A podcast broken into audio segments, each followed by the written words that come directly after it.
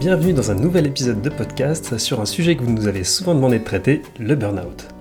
Qu'est-ce que c'est? Est-ce un trouble reconnu? Est-ce qu'on sait le prendre en charge? Quels sont les symptômes et quelles sont les personnes qui sont susceptibles d'en souffrir? Catherine va répondre à mes questions en utilisant son expérience en cabinet et les articles scientifiques qu'elle a épluchés pour l'occasion. Nous verrons aussi dans cet épisode que le burn-out est souvent lié à un sentiment de culpabilité. C'est l'occasion de faire notre auto-promo pour notre atelier en live pour dépasser sa culpabilité qui aura lieu ce mercredi 29 juin en live à 19h30. Cet atelier durera 2 heures et sera donc en direct, ce qui vous permettra de poser vos questions directement à Catherine. Le programme détaillé se trouve sur catherinelapsy.com, mais pour le synthétiser, nous avons prévu un volet théorique et un volet pratique qui nécessitera du travail par la suite grâce aux documents fournis. Le lendemain, le replay du live sera disponible et sera accompagné d'une séance d'hypnose pour vous aider à vous donner des permissions et dépasser votre culpabilité. Si vous ne nous connaissez pas encore, nous sommes Catherine et Fabien, deux passionnés de psychologie qui ont décidé de partager leur passion avec vous pour vous aider au quotidien. Catherine Lapsy, ce sont des ateliers en ligne pour démarrer un travail psy de chez vous, sans contrainte, sur des sujets précis qui vous posent problème ou que vous souhaitez explorer. En plus des ateliers, nous nous efforçons d'offrir du contenu gratuit chaque semaine sur nos différents réseaux, donc n'hésitez pas à nous y rejoindre. Nous proposons aussi la lettre psy, un email gratuit contenant trois articles sur la psychologie que nous vous envoyons un dimanche sur deux à l'heure du café. Rendez-vous sur catherinepsy.com tout attaché pour vous inscrire et en savoir plus sur nos autres médias et réseaux sociaux. Alors finalement, qu'est-ce que c'est que le burn-out?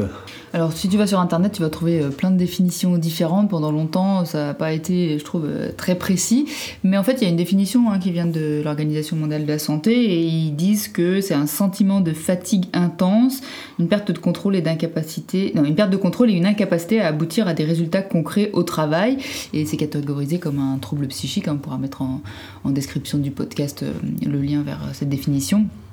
Alors euh, c'est considéré comme un trouble psychique, mais on va peut-être voir ensemble après que euh, c'est pas si simple que ça, parce qu'on pourrait en faire le diagnostic quand t'es psy, quand t'es médecin, euh, t'as pas vraiment grand chose sur quoi t'as sur quoi t'appuyer, alors sauf depuis le mois de janvier. Euh, mais. Euh, euh, Qu'est-ce qui s'est passé en mois de janvier? Parce que tu le dis le mois de janvier, mais. Alors... ça depuis le mois de janvier, ok.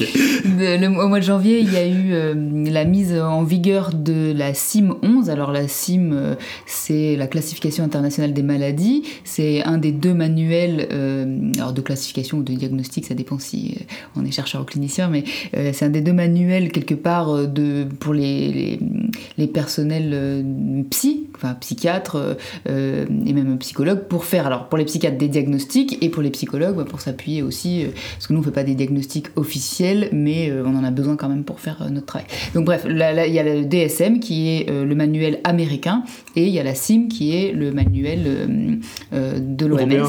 Non, non, non, c'est de l'OMS. Et euh, dans sa dernière version, donc qui était euh, depuis 2018 ou 2019, qui est entrée en vigueur là euh, en janvier 2022, et ben maintenant il y a une reconnaissance de l'épuisement professionnel, et c'est de là que vient cette définition. Donc le burn-out, ça s'appelle épuisement professionnel. Si on parle, si on a un peu de technique, si j'ai bien compris, burn-out, c'est un peu c'est un, terme, euh, c'est pas le terme officiel. Voilà, euh, alors maintenant on parle de burn-out qui serait pas que lié au travail, mais au départ c'est vraiment quelque chose qui est lié au travail et, euh, effectivement donc dans, la CIM c'est vraiment relié au travail. Donc je trouve que c'est une avancée qui va peut-être nous permettre de faire bientôt des diagnostics parce que ces classifications, bah, on s'en sert pour faire les diagnostics justement et puis parfois aussi pour faire les recherches. Donc elles sont vraiment intéressantes quand il y a un trouble qui est reconnu dedans. on a pu en parler aussi il y a pas très longtemps quand on on parlait du traumatisme complexe, qui est aussi maintenant dans la CIM, alors qu'il n'est toujours pas dans le DSM non plus. Et donc euh, voilà, ça, ça permet des ouvertures différentes, euh, euh, une évolution différente de ces troubles. Donc là, voilà, le burn-out qui n'était pas qui n'était pas entre guillemets diagnosticable. Euh, pas reconnu finalement officiellement jusqu'à jusqu'à y a, jusqu'à Alors je dirais pas qu'il n'était pas reconnu parce que de plus en plus les médecins quand même, euh, euh, enfin pouvaient entre guillemets le, j'allais, dire diagnostiquer mais c'est pas le, terme, le bon terme technique, mais pouvaient faire un arrêt de travail pour ça. Ça veut dire qu'il était quand même reconnu, mais il faisait pas partie de la classification des maladies, donc c'était différent. Donc là je trouve que c'est vraiment intéressant que ce soit le cas. Et du coup quel est l'impact que ça soit reconnu maintenant par justement la CIM et tout ça Alors, sur le plan de, la, déjà de la reconnaissance entre guillemets officielle, et puis c'est souvent sur ces manuels-là qu'on s'appuie vraiment pour avoir des critères diagnostiques. alors, dans la CIM, hein, ils disent pas clairement les. Ils disent que c'est pas une maladie en soi, mais que c'est un facteur qui influence l'état de santé. Donc, on est quand même en train de s'orienter vers, vers l'idée que ce serait une, pathologie à part entière. On va peut-être en discuter, mais c'est pas si simple euh, justement à, définir les critères parce que euh, il n'a pas des symptômes qui sont spécifiques. Hein. Les symptômes spécifiques, ça veut dire qui, sont vraiment relatifs à une pathologie en particulier. Euh, les symptômes du burn-out sont aussi des symptômes qu'on peut retrouver dans d'autres pathologies, donc c'est pas si simple. Mais pour revenir à ta question, quand quelque chose est reconnu dans un de ces manuels, bah, déjà euh, ça permet donc de faire ces diagnostics de manière officielle entre guillemets. Et puis euh, souvent on va s'appuyer dessus pour la recherche en fait pour explorer un trouble qui fait partie de ces euh, de ces manuels. Et on va voir voilà, comment il fonctionne d'où il vient enfin, etc. après il y a des études qui sont un peu plus précises parce qu'on part d'une même définition. Donc voilà c'est pour ça que je trouve ça intéressant. Donc finalement pour le kidam ça change pas grand chose parce que déjà les, les médecins pouvaient le, le voir et éventuellement mettre des arrêts de travail, mais maintenant, ça veut dire aussi que les chercheurs euh, vont pouvoir s'appuyer sur la définition pour faire leurs recherches. Bah, ils pouvaient faire des recherches, mais au moins là maintenant, on a une définition euh, plus commune entre guillemets. Tout en tout cas, quand c'est recherche maintenant.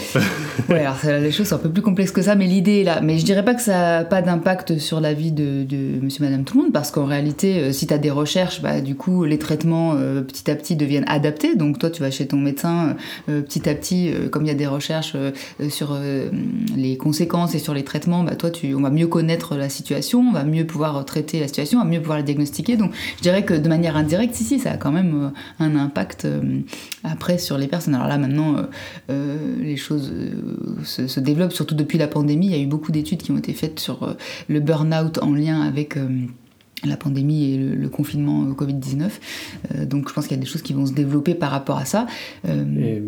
Comment ça se fait justement Parce que moi je me dis justement Covid, euh, Covid-19, les gens euh, finalement restent chez eux et travaillent moins. Donc je suis un peu surpris que tu me dises euh, bah, ouais, qu'il y, a eu, qu'il y a eu une recrudescence de burn-out à ce moment-là. Je, ne comprends pas pourquoi. Est-ce que tu peux... Est-ce que tu peux détailler un peu? Parce qu'en fait, le burn-out, au départ, c'est en lien avec les personnes qui travaillent dans la relation d'aide. Donc il y a beaucoup d'études qui ont été faites sur euh, euh, la situation euh, professionnelle et l'épuisement professionnel des médecins, des infirmiers infirmières. Ah. Et, du coup, eux, alors il y a le manque de personnel, etc., qui faisait que quand ça a été défini au tout début, dans les années 70, le burn-out, enfin défini en tout cas, qu'on a commencé à évoquer le syndrome de burn-out, c'est un monsieur qui s'appelait Herbert Freudenberger euh, qui a commencé à parler de ça, puis après ça a été défini par d'autres personnes euh, par la suite, mais c'était vraiment centré sur les personnes qui travaillent dans la relation d'aide. Euh, alors je crois qu'à l'époque c'était plutôt en lien avec des personnes, notamment des bénévoles, mais enfin voilà, ça a été défini autour de ce type de, profession. Donc si tu vas dans PubMed, donc le, site où tu trouves plein d'études scientifiques, si tu tapes burn-out et, et tu tapes médecin, tu tapes, tout ça en anglais, hein, mais tu tapes euh, voilà, des, infirmiers, euh, euh, infirmières, tu, vas trouver plein d'études là-dessus parce qu'à la base c'est ça. Alors maintenant ça a été élargi.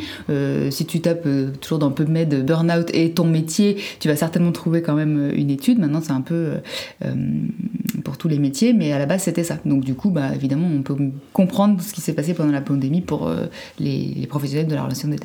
Ok. De la relation d'aide ou de, de, de, l'aide, parce que ben, le médecin, euh, je ne sais pas si c'est la relation d'aide, mais en tout cas c'est l'aide aux personnes. D'accord. Et alors finalement, euh, parce que là, au début, ça a été euh, finalement centré sur les personnes qui ont donc une relation d'aide, mais est-ce que ça, ça quel, quel, type de population ça concerne le burn-out? Alors en fait, il euh, n'y a pas de, spécificité, ça concerne tout le monde, c'est ça qui est un petit peu effrayant, c'est que maintenant on se rend compte que, ça concerne tout le monde, et comme je disais là, si tu vas chercher des études sur euh, euh, quel que soit ton métier, tu, risques quand même de trouver quelque chose en lien avec ta profession et de, voir que ça, ça peut concerner n'importe quelle profession et aussi n'importe quels âges. Hein, on a maintenant des études sur le burn-out des étudiants, donc ça peut être très jeune, donc il n'y a pas quelque part personne n'est protégé, donc ça c'est le côté qui peut être un petit peu effrayant, et c'est pour ça que c'est vraiment important de, développer la prévention contre ce type de, troubles parce que bah, ça concerne vraiment beaucoup de monde. Et en... moi j'ai l'impression que c'est un mot que j'entends finalement depuis assez récemment, je dirais à la louche, hein, depuis, depuis une dizaine, quinzaine d'années. Est-ce que les gens finalement avaient moins de burn-out avant? Ou, euh, ou est-ce que c'est juste que maintenant il y a un mot qui existe et que, et que finalement il y a les médias qui en parlent? Moi, j'aurais tendance à dire, bah, c'était mieux avant, on travaillait moins, on était moins sous pression. Euh. On travaillait pas moins avant, hein, les 35 heures, c'est pas si vieux que ça. Euh, même si, voilà, les personnes qui sont en profession libérale ne travaillent pas 35 heures, mais même tout un tas de gens ne travaillent pas 35 heures. Mais enfin, ce que je veux dire, c'est que le temps de travail se, se diminue quand même. Donc, non, c'est simplement, je pense qu'il y a deux facteurs. Il y a un des facteurs qui est que la santé mentale, ben, on s'y intéresse de plus en plus. Alors, on est encore loin d'avoir déstigmatisé tout ça et de rendre la santé mentale aussi importante que la santé physique, mais quand même on progresse là-dessus, donc euh, tout, ce qui est, euh, tout ce qui concerne les troubles psychiques, ben, c'est de plus en plus connu, euh, on voit qu'il y a des implications neurobiologiques, qu'il y a des impacts sur le fonctionnement du cerveau, sur la santé en général, et puis c'est pareil, maintenant le travail de plus en plus, les choses sont en train de changer, même si c'est loin loin d'être perfectible, il y a encore beaucoup de choses à faire, mais si tu vas 100 ans en arrière, je veux dire, c'était très autoritariste, hein, on te demandait pas ton avis sur ta, comment tu te sentais dans ton travail. Il fallait que tu gagnes ta croûte et puis euh, euh, tu avais euh, quelque part c'est une caricature ce que je vais dire, mais c'est pour, pour voir l'idée. Tu avais un patron qui te disait quoi faire et puis toi tu négociais pas. Aujourd'hui, de plus en plus, tu as des instances syndicales euh, avec du droit du travail, ce qui n'existait pas du tout euh, euh, il y a un certain temps. Donc maintenant, entre le droit du travail qui se développe, où on, cherche quand même que les, salariés aient des droits, alors je parle de salariés parce qu'en libéral les choses sont pas tellement en termes de droits, mais en tout cas, voilà, je pense que c'est deux facteurs, le droit du travail plus la santé mentale qu'on prend de plus en plus en compte je, pense, font que, bah, effectivement, il y a des choses qu'on commence à nommer, qui existaient déjà avant, et qui, avant, n'étaient pas nommées. Je pense qu'avant, si tu faisais un burn-out, tout, le monde n'en avait rien à foutre. Euh, on cherchait pas à mettre un mot là-dessus, euh, euh, et puis toi, c'était un peu marche ou crève, quoi. c'est un peu caricatural, bien sûr, chaque situation est différente, mais bon, là, comme on est un peu, on parle de quelque chose d'un peu général, voilà, je, je, comment dire, je simplifie un petit peu comme ça. Après, chaque cas est différent, bien sûr. Et euh, tu disais que ça, touchait, euh, ça touchait tout le monde, mais quand, je dis, quand tu dis tout le monde, euh, ça, veut dire, ça veut dire quoi essentiellement? Parce que là, tu as parlé des gens qui travaillent en libéral, tu as parlé des, des salariés aussi. Il y a, d'autres personnes qui... en fait, quand je dis tout le monde, c'est que ce que semblent montrer les études, c'est que, on, mettra tout ça dans la description, c'est que ça concerne tous les métiers et toutes les tranches d'âge. D'accord. D'accord, donc ça concerne essentiellement les métiers, donc pas forcément les étudiants, pas forcément les femmes au foyer. Si, les étudiants, si si, euh, si, si, bien sûr, il y a des études, euh, bah, les femmes au foyer, ça peut être considéré comme un métier, mhm. donc il y a des études sur la question. Euh, les étudiants, oui, bien sûr, de plus en plus on en parle, notamment les étudiants en médecine, hein, il y a des choses qui, qui, il y a des publications. Moi, je vais vous mettre quelques éléments en description, mais vraiment, vous verrez que si vous commencez à mettre le nez là-dedans, comme dans chaque étude sur PubMed, par exemple, vous avez les références et puis aussi les études un peu similaires, vous allez voir que vous allez trouver un un million de trucs. C'est une façon de parler, mais pour dire, euh, tu, vas voir, tu, trouves énormément de, recherches euh, sur le sujet, de plus en plus. Alors, quels sont les symptômes euh, du burn-out? Moi, j'ai dans l'image quelqu'un qui, qui, qui, ne peut plus, qui ne peut plus rien faire, qui ne peut plus bouger. Est-ce que c'est -ce ça un burn-out? Alors ça peut l'être, il y a plusieurs manières euh, d'être en burn-out. L'épuisement professionnel va se manifester de différentes façons. Et c'est là que je disais tout à l'heure, en fait, c'est pas des symptômes qui sont spécifiques euh, pour les personnes qui sont peut-être un petit peu du métier. Vous allez voir quand je vais citer euh, les symptômes qu'on retrouve, vous allez vous dire, ouais, mais ça ressemble à d'autres choses, quoi. Et d'ailleurs, moi par exemple, dans ma fac de psycho, on m'a dit que le burn-out était une forme de dépression. Donc dans certaines approches, on considère que ça l'est. Alors souvent, d'ailleurs, on va relier les deux puisqu'on voit dans les articles que euh, on précise quelle est la différence avec la dépression. Mais voilà, je vais citer les symptômes, vous allez voir euh, que c'est vraiment large quoi. Donc euh, il y a un épuisement euh, physique, émotionnel et mental. Donc épuisement, bah, déjà il faut savoir définir qu'est-ce que c'est et ça va peut-être pas être la même chose selon chacune des personnes. Euh, il va y avoir des pertes de mémoire possibles, une baisse de la concentration. Donc ça, ça va être des, troubles des facultés cognitives qui peuvent qui peuvent apparaître. Donc ça, ça montre que ça peut éventuellement impacter le cerveau. Il y, a une personne qui a qui a, qui a sorti une étude là, en 2021 qui est encore en cours de, de comment dire de révision.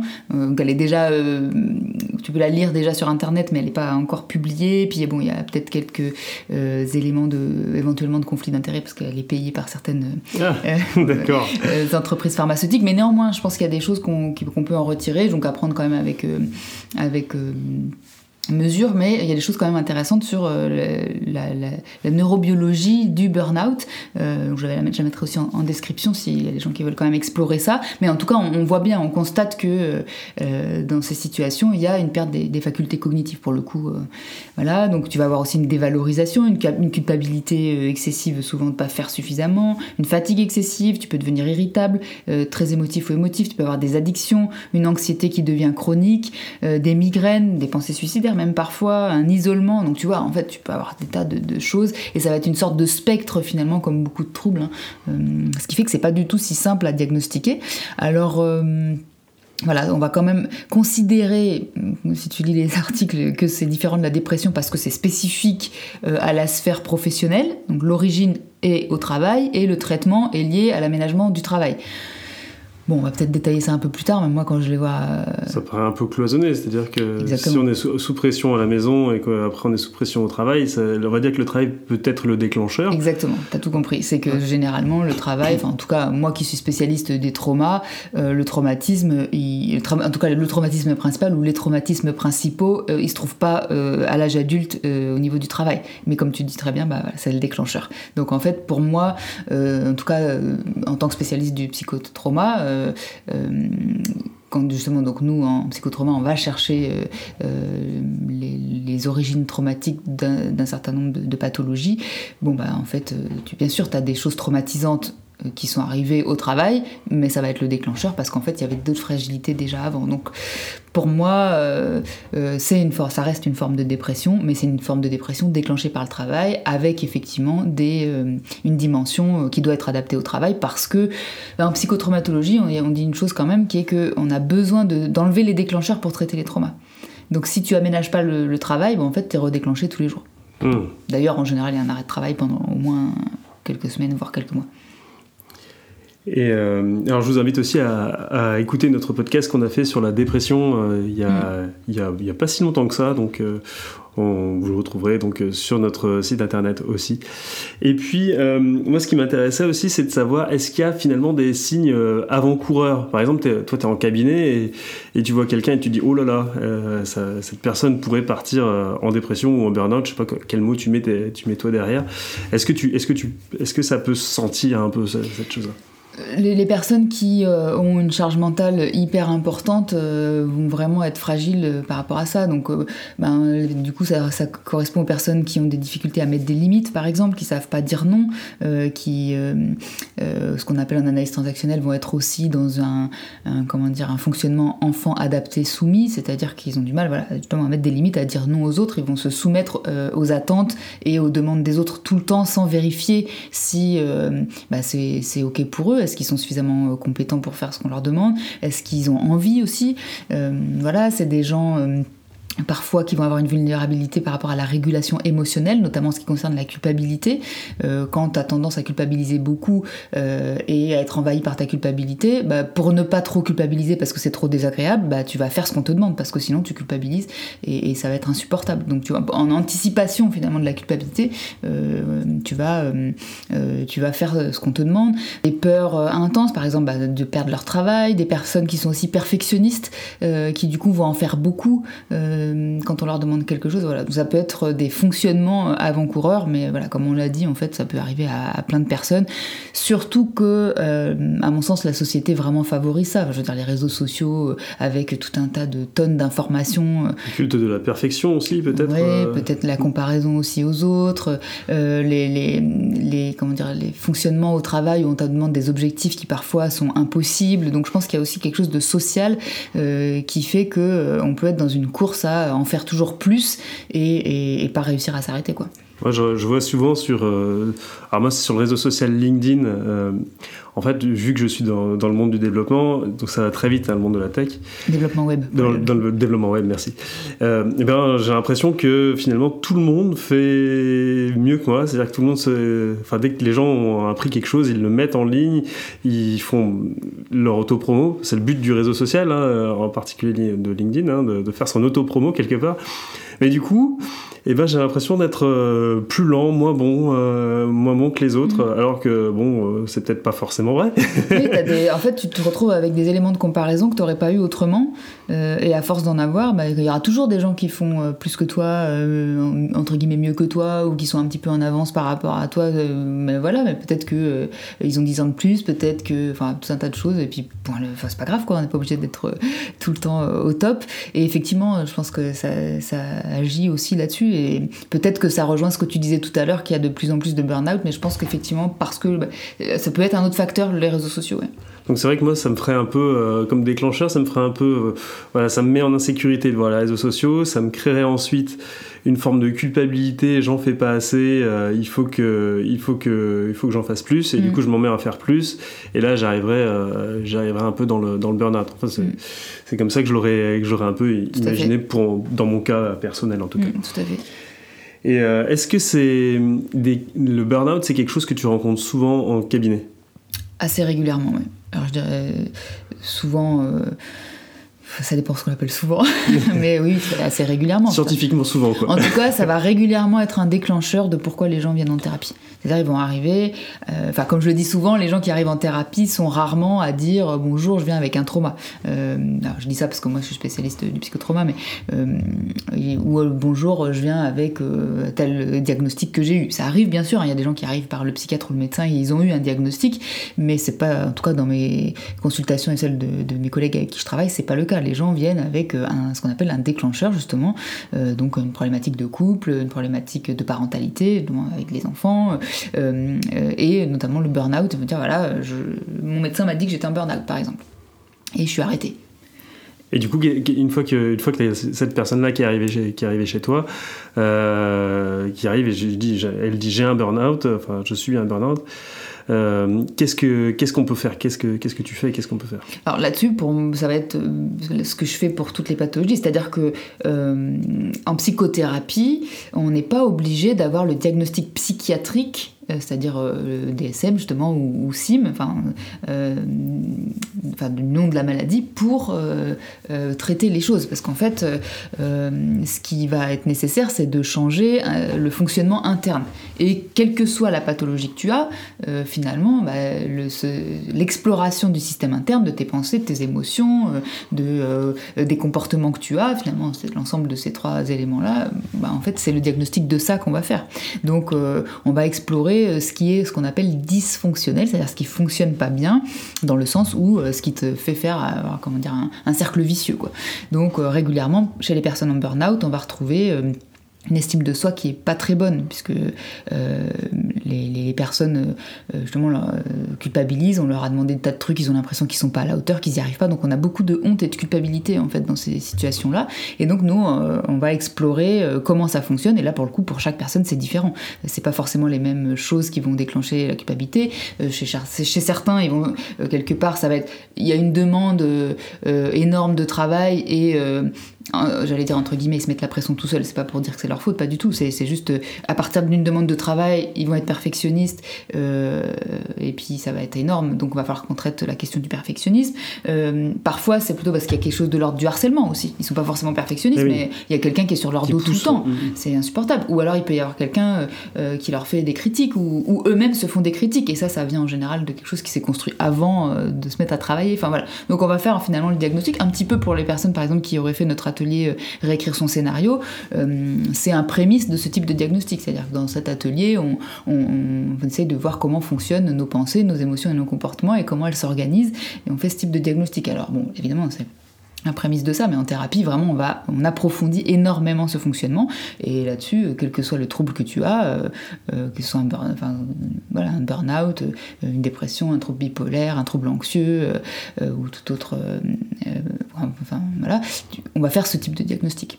Et donc voilà, on va, on va d'abord faire le diagnostic de comment ça fonctionne, qu'est-ce qui déclenche, comment ça se manifeste dans la vie, euh, éventuellement si on trouve en psychotrauma euh, comment ça s'origine, euh, d'où ça vient, comment ça s'est construit, et puis bah, après le, but c'est de déconstruire tout ça pour que les personnes soient capables de mettre des limites, de dire non, soient capables d'explorer quand elles sont plus capables en fait, et que mais pas capables parce qu'elles sont nulles, capables parce que c'est trop ou parce qu'on leur demande un truc qui n'est pas du tout leur compétence. Il y a des gens parfois ils sont embauchés pour quelque chose et puis on leur demande complètement autre chose bah, c'est pas leur compétence. Euh, si tu dois te mettre à réapprendre tout un métier, ça prend pas le même temps que euh, euh, si tu dois aller dans ton domaine de compétences. Et c'est tout à fait normal.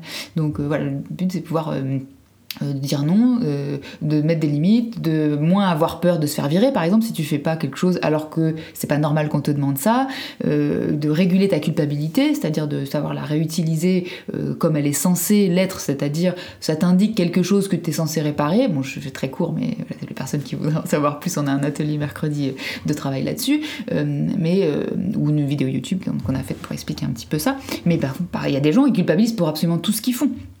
Et donc à ce moment-là, euh, euh, quand on te demande quelque chose, même si c'est pas normal qu'on te le demande ça, bah, tu vas culpabiliser. Donc il faut remettre les choses un peu à leur place.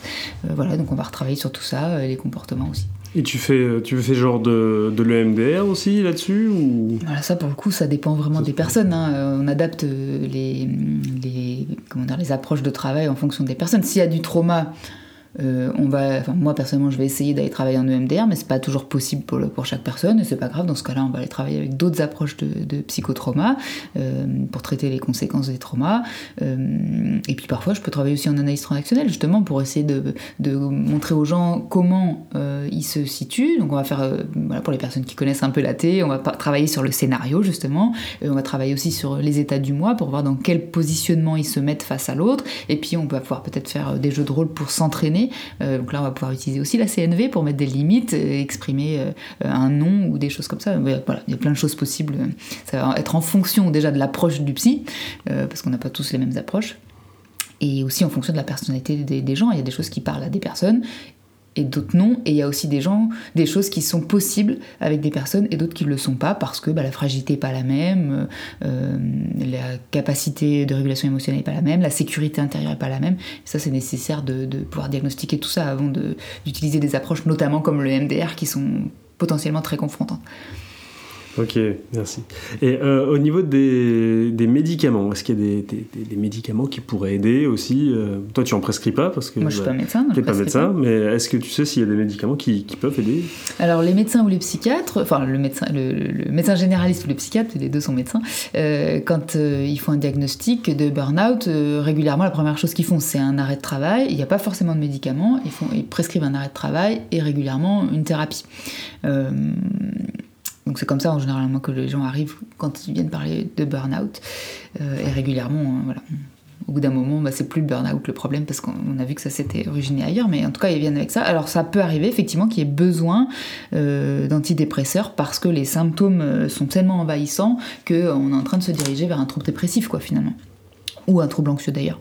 Et donc du coup, euh, il y a une partie des antidépresseurs hein, qui agissent justement sur euh, le trouble anxieux, et du coup, euh, ça peut arriver qu'on prescrive effectivement quand la personne elle est au bout du bout et qu'elle en peut plus, et que même avec l'arrêt et la thérapie, elle n'arrive pas à se reposer.